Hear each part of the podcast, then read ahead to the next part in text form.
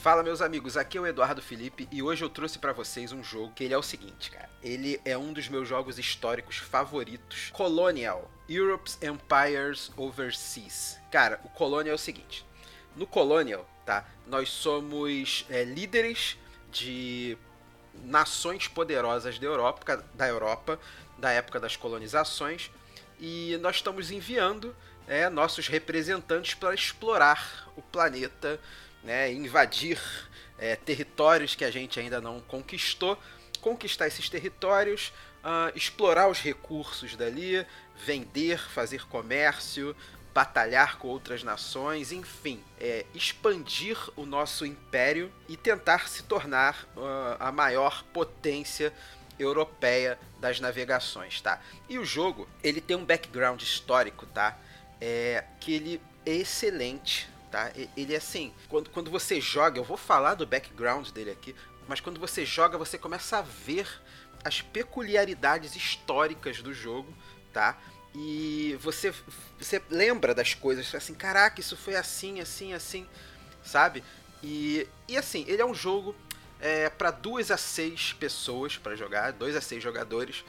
Ele leva, ele é um jogo 4x, e é um 4x rápido, cara. Ele vai levar aí mais ou menos umas duas horas de jogo, né? Duas horas e meia, três horas se for uma learning session, tá? Ele não é muito conhecido, como eu falei. Ele é da Stratagem Game e ele é do Christopher Pont. E atualmente ele está na segunda edição, que é de 2011, ou seja, já é um jogo aí que vai fazer 10 anos. E ele é um jogo lindo, assim, de aparência dele. Se você olhar lá no BGG, ele é um jogo lindo e simples de jogar. A princípio ele pode parecer um pouco complicado, mas não, ele é um jogo super tranquilo. É, e ele é o seguinte, cara, o, o Colonial ele é um jogo de, é, com, ele é card driven, né? Você vai ter seis cartas na mão. As cartas são fixas, você não, você só tem seis cartas na mão. Cada jogador vai ter um deck próprio de cartas formado de seis cartas e essas seis cartas são iguais para todo mundo. E como que funciona? Cada uma dessas seis cartas tem dois papéis, né? dois personagens, digamos assim. Tá? E esses personagens vão fazer é, determinados tipos de ação para vocês. Tá? É, o jogo ele é dividido em várias fases. E, a, e, uma das fases do jogo, que é a fase principal, onde a gente joga, que a gente chama de Endeavor é, Phase, né? a fase do empreendimento. E é nessa fase que a gente vai jogar a nossa, que a gente vai fazer as ações das nossas cartas. Só que é o seguinte, a gente vai escolher cinco cartas, tá? Na nossa vez de jogar, a gente vai escolher cinco cartas e vai colocar elas fechadas na mesa na ordem que a gente quer que elas aconteçam, tá?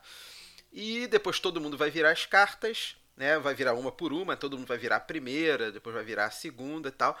E na ordem do turno do jogador vai realizar uma ação ou outra. Cada carta tem duas ações possíveis. E você vai realizar as, uma das duas ações das cartas. E, então, assim, o jogo ele te dá essa maleabilidade de você, quando virar uma carta, escolher uma ação ou outra para fazer. Porque a primeira ação pode estar, de repente, bloqueada por um jogador. Né? Um jogador pode ter bloqueado você de fazer aquela ação e você vai poder escolher outra. Só que assim, é, eu não vou entrar aqui nos detalhes mínimos de cada carta, né? Porque eu quero falar sobre o jogo e o tema dele, tá? Mas, assim, as cartas, né? O que, que elas têm, né? É, como são as ações das cartas, né? O que, que você pode fazer no jogo? Né? A carta você pode ser o explorador. O que, que é o explorador? Você vai explorar um território que não foi explorado ainda, né? Como o nome diz. Né? E toda vez que você explora um novo território, você ganha prestígio. E o jogo é o seguinte: você vence o jogo. O primeiro jogador que conseguir 10 pontos de prestígio, ele vence imediatamente o jogo. Então, quando você explora um território não explorado ainda, você e consegue, né, explorar aquele território, você ganha prestígio. E aí que tem a parada maneira do jogo. Cada cada nação, cada, cada território que você vai explorar, ele tem uma dificuldade, tá, para que ele seja explorado. Como que você resolve isso? O jogo ele tem dados de seis faces e você tem 10 dados. Todo mundo rola os 10 dados para poder explorar. Só que são dados de seis faces personalizados, né?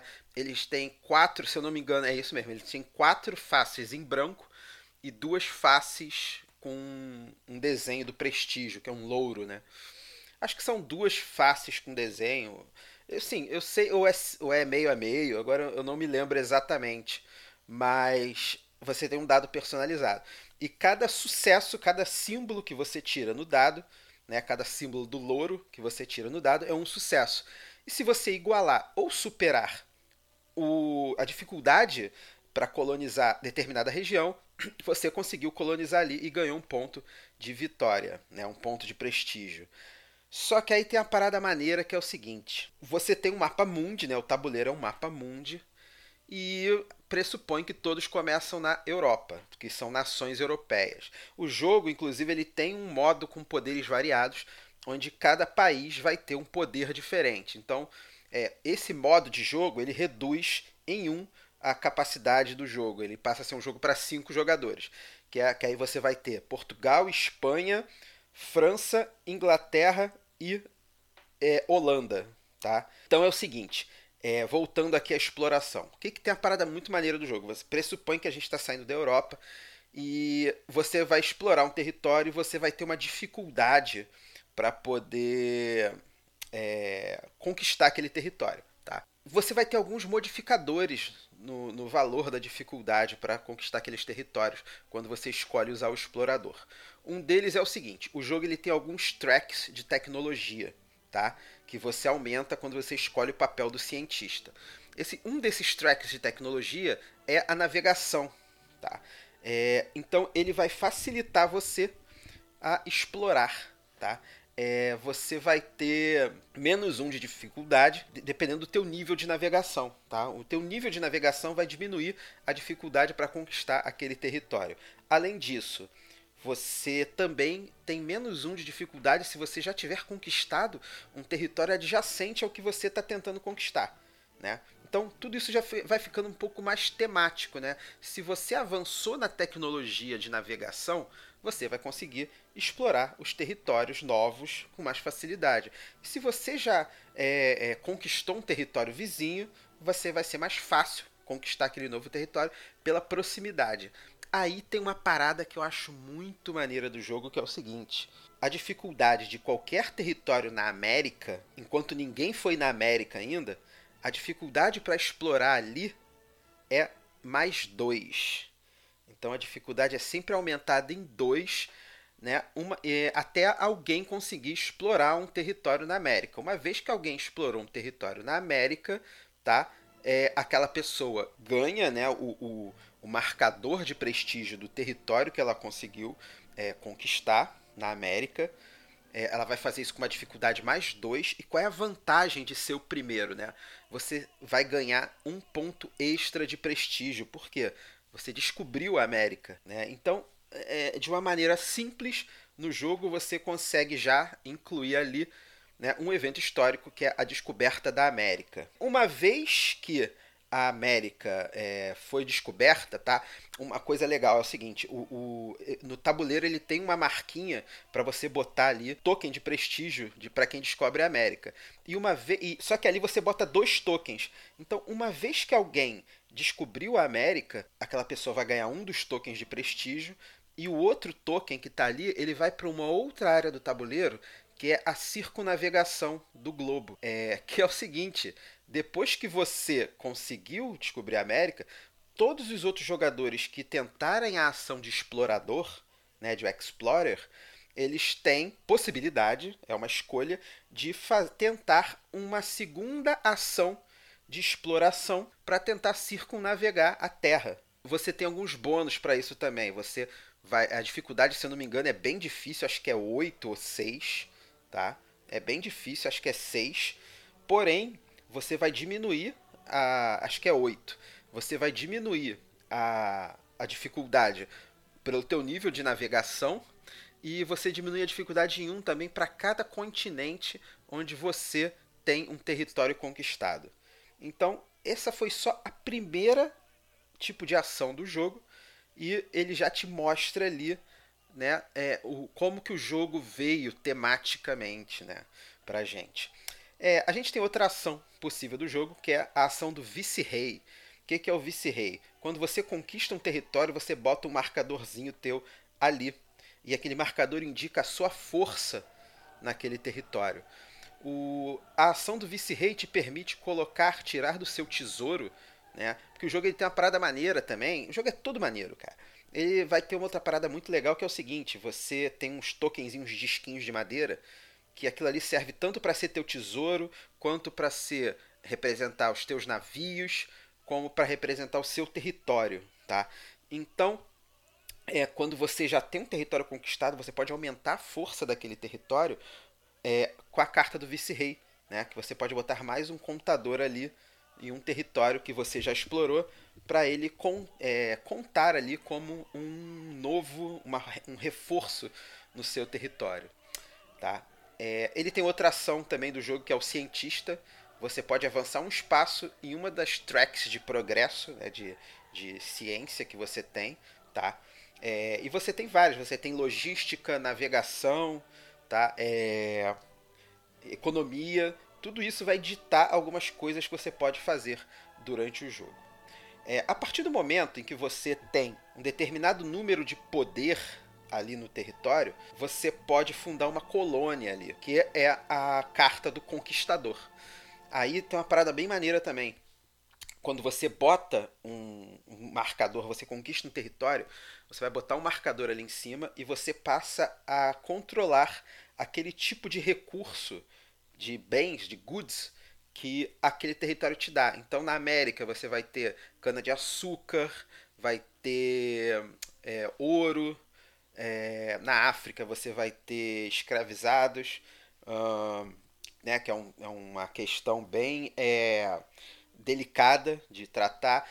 Se você for lá para o Oriente, o Extremo Oriente, você vai ter especiarias como chá, porcelana, tá? É, então, assim, é, vários tipos de recurso que você vê que existiu, né? Quando você estudou as grandes navegações, você vê que existiu nessa época, tá? E o conquistador, ele te permite fundar uma colônia. Quando você funda uma colônia, você tem algumas vantagens na hora de produzir ali, tá? É, a colônia é o seguinte, quando você controla todos os tipos de recursos de um território e tem pelo menos um total de poder ali igual ao poder nativo do lugar, né? Por exemplo, é, algum, é, esses territórios eles têm um marcadorzinho também escrito nele que é o poder nativo dali, né? O poder é, é, dos nativos daquela região ali. Então, se você tiver uma quantidade de marcadores ali que foi igual ao poder nativo dali, você consegue fundar uma colônia ali, você vai botar um dos marcadores de colônia naquele território, vai ganhar um prestígio e você vai ter alguns benefícios ali quando você for produzir. Há um outro, aí que eu vou falar agora da questão comercial do jogo, né, que é como você ganha dinheiro no jogo. Você tem um mercado, a ação do mercador. A ação do mercador você pode é, enviar bens, tá, para o mercado. Né? É uma área do tabuleiro que, que é o mercado e você vai botar peças da sua cor ali no mercado. Então ali vai representar produtos do seu mercado que estão sendo vendidos ali, tá? E tem um outro. E, e, tem um negócio que é bem maneiro, que é o seguinte: é, você escolhe de onde vai produzir. Então você pode produzir é, de um território de. É, você pode comercializar, né, usar um mercador, para fazer é, é, negociações de mercadorias, de commodities de outros jogadores também. É, só que é o seguinte: quando alguém. quando alguém tem uma booming city, que é uma cidade em desenvolvimento, tá? E alguém usa o mercado, né, o mercador, uh, aquela cidade que é a cidade próspera, só pode ter uma cidade dessa no jogo, no jogo inteiro, né? É, ela vai passando de dono, né? Essa cidade ela é, ela tem a prioridade no comércio. Então, o jogador que, que é o dono daquela cidade, ele vai ter uma prioridade no comércio e ele vai ganhar mais dinheiro com isso. Então, isso é quando você escolhe a carta do mercador, tá? O que, que isso representa? Você, é, historicamente, tá? Você está realizando o comércio de um tipo de produto, tá? E geralmente é um produto em que você é, é, produz, que, que você, que a tua nação produz, e só que você tem uma grande cidade, tá? Geralmente uma colônia e que é uma cidade em desenvolvimento. E por ela ser grande e em desenvolvimento, ela vai ter prioridade para vender aquele tipo de produto. Então, é mais uma vantagem do jogo de você fundar uma colônia e criar né, uma cidade em desenvolvimento, uma booming city. E tem um outro personagem que é o trader, que é o comerciante. Você tem o mercador e o comerciante. O comerciante vai vender as mercadorias que estão no mercado. As mercadorias que você colocou nessa área do tabuleiro, né, com o merchant, antes você vai vender agora com o trader, tá? É, então você vai tirar os bens do mercado e de acordo com o teu nível de economia, tem isso também, tá? é, mais o poder nativo das suas colônias e aquilo ali vai para o seu tesouro. Então, o que você vendeu da tua colônia para o mercado, você vai tirar do mercado e vai para você. Então, o jogo ele tem também toda uma economia no modelo colonial, certo? Você vai, você tem uma, uma cidade em desenvolvimento, uma colônia, você vai vender aquilo ali, né? Os produtos que são manufaturados ali, que são produzidos ali, eles vão para um mercado e você vende aquilo ali, né? Como se a colônia vendesse para a metrópole, tá? E o dono ali daquela colônia, ou seja, a nação, recebe os lucros do mercado produzido pela colônia. A gente vê muito isso no que aconteceu aqui no Brasil, que a gente tinha o pacto colonial, tá? O açúcar era produzido aqui no Brasil, Tá? Então, é, a gente tinha a colônia aqui no Brasil, o açúcar era produzido aqui, então vamos levar isso para dentro do jogo. Né? Quando alguém usava o merchant, o açúcar era produzido aqui, alguém usava lá o merchant, né, Portugal, o jogador de Portugal, né, tô tentando levar aí a questão do jogo, né, para a realidade, usava o merchant, o açúcar ia para o mercado, ou seja, lá em Portugal, tá? Então você tem a colônia você, você vê aí a questão do pacto colonial, né? O açúcar sai da tua colônia e vai para o mercado no seu país. Quando alguém vai comprar o açúcar que foi produzido aqui no Brasil e levado para o mercado em Portugal através da carta do merchant, né? Essas isso, isso não tem no jogo. Você não vai tirar o negócio do, do da tua colônia e vai levar para Portugal. Eu estou tentando é, figurar isso, né, para a questão histórica real. Né? E quando alguém usar o trader, o, mercado, o açúcar que você trouxe do, do, do mercado, trouxe para o mercado, vai ser vendido e o, o lucro, o dinheiro, vai para o tesouro do país. Então, isso aí representado no trader. Então, dois personagens aí que movem a economia do jogo. O merchant, que tira os produtos das colônias e bota no mercado, e o trader que vende esses produtos, dando os marcadores para o mercado do, da nação. Tá?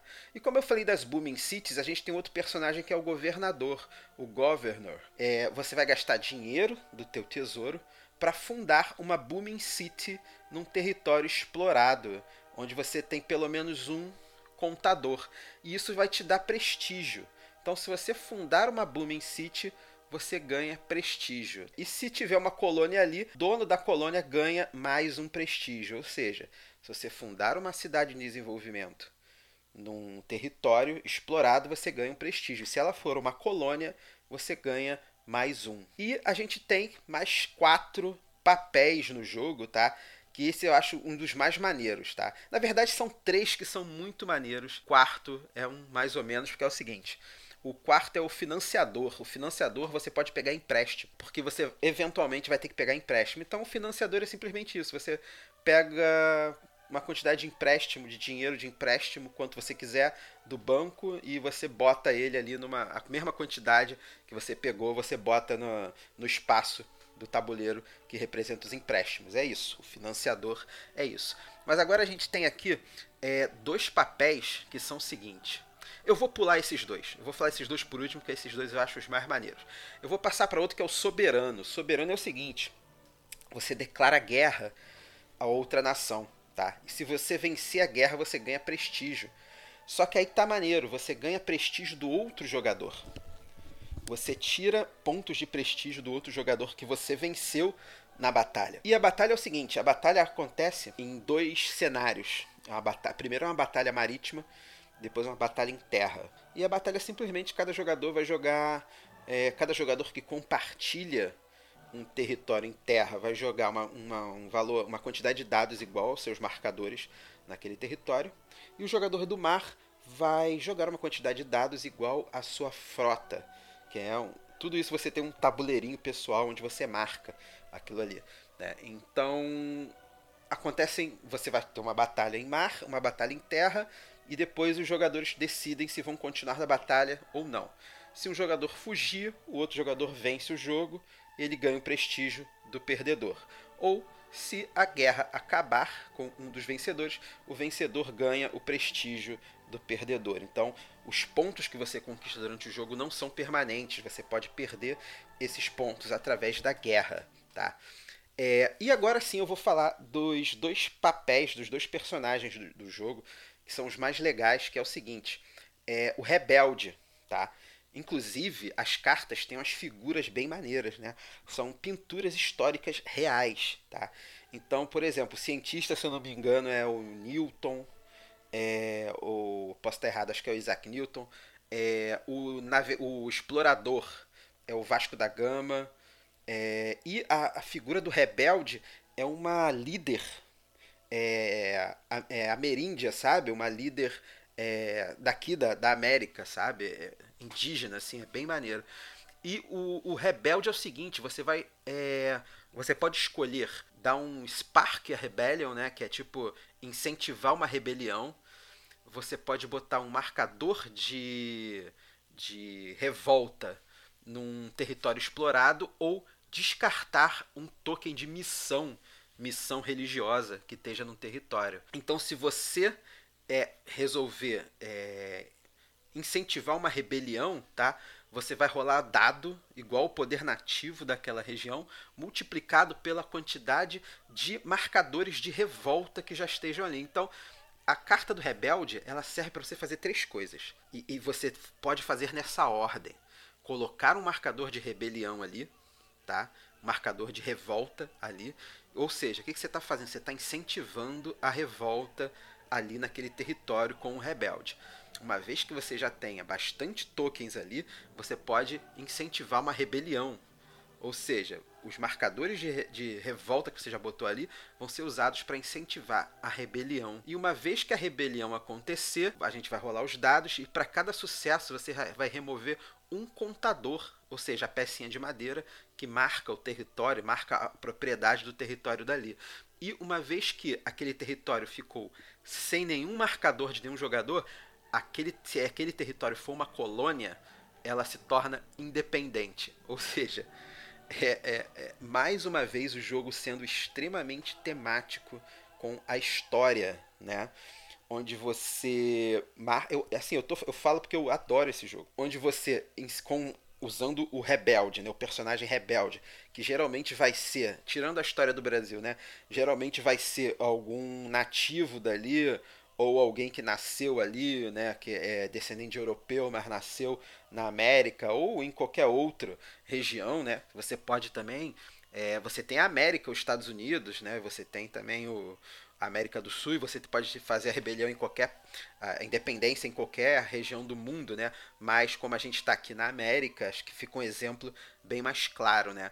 Você usa o rebelde, você vai incentivando né, a, a rebelião ali, incentivando a revolta, e quando você incentiva a rebelião, você vai multiplicar o poder nativo daquela, da, da região, da, do território explorado, e vai multiplicar pela quantidade de revolta que você incentivou ali. Se você tiver sucesso e conseguir expulsar os europeus dali, porra, a, a, nação se torna independente, cara. Isso, é, isso num jogo de tabuleiro, sabe? É, é lindo isso, né?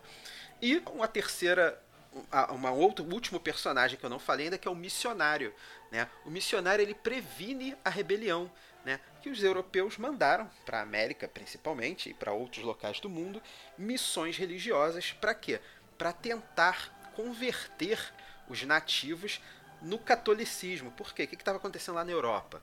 estava rolando a Contra-Reforma Católica, né? que foi uma, uma Contra-Reforma baseada ali né, para tentar é, é, reverter a situação ruim que a igreja cristã ficou após a reforma protestante. Então teve uma teve a reforma protestante, teve a contra-reforma católica. Para tentar angariar novos fiéis que a igreja perdeu, né? Com a reforma protestante, foram criadas várias missões religiosas pelo mundo, várias companhias religiosas que iam em missões para as colônias tentar converter os nativos ou as pessoas que viviam ali no catolicismo, né? Isso é representado no jogo com a carta do missionário.